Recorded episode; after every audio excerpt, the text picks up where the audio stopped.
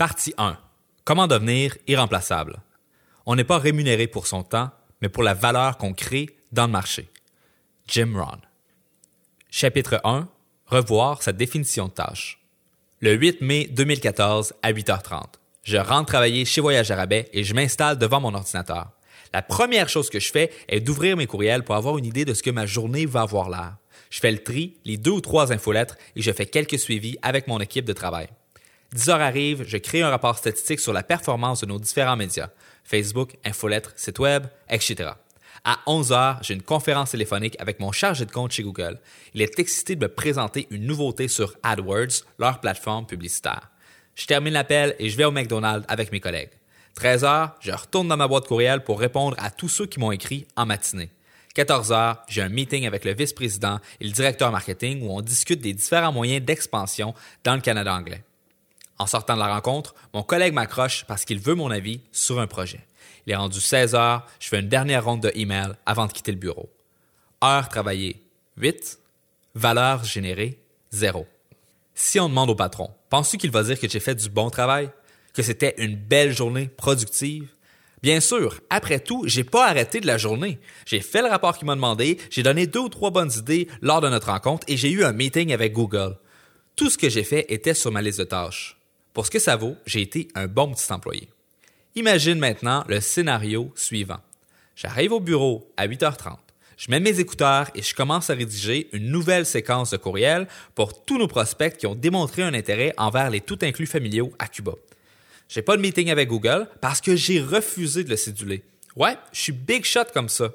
Je travaille jusqu'à 10h30 où j'arrête 15 minutes pour aller prendre l'air. Je reviens et je continue d'avancer mes textes jusqu'à midi où je quitte pour aller manger un mec gangbang avec la gang du bureau. Tu prends un poulet junior et un mec double, tu enlèves un des talons de pain et tu colles tes sandwichs ensemble.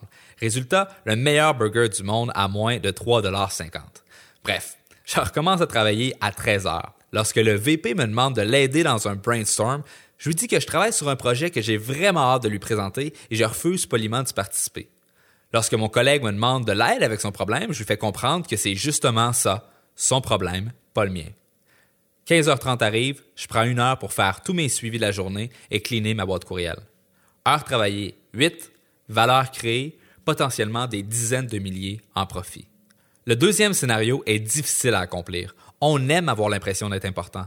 J'ai un meeting avec Google et le boss m'invite dans un brainstorm parce qu'il respecte mes idées, sont des phrases plaisantes à contempler. Par contre, il ne faut pas oublier la raison pour laquelle on se fait engager. Générer de la valeur.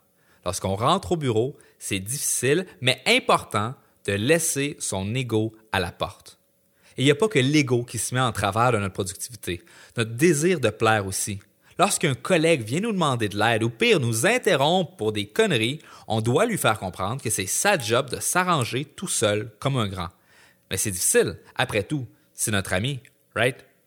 Le scénario A nous laisse un sentiment d'importance, de respect et de sécurité. Le scénario B va plutôt nous amener conflit, maux de tête et instabilité. À court terme, si tu ne participes à aucun meeting et que tu refuses toujours d'aider ton collègue Nono, c'est possible qu'on te rencontre pour te faire l'éloge du travail d'équipe. Code secret pour dire suis les ordres et ferme ta gueule.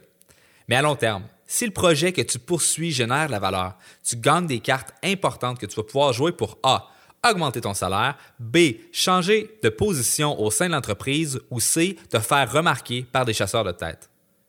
Le mensonge des patrons. Je veux quelqu'un qui suit les ordres.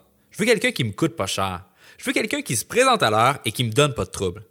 Si c'est ce que le patron veut vraiment, alors pourquoi est-ce que les stars de la compagnie ne suivent aucunement ces règles? Pourquoi est-ce que ceux qui se font promouvoir se font donner des comptes de dépenses et reçoivent le beau bureau en coin? Pourquoi est-ce que ces gens-là ne font rien de tout ça? Le boss veut quelqu'un qui va apporter des résultats. Parce que c'est ça qui va lui permettre de bien paraître aux yeux de son boss à lui.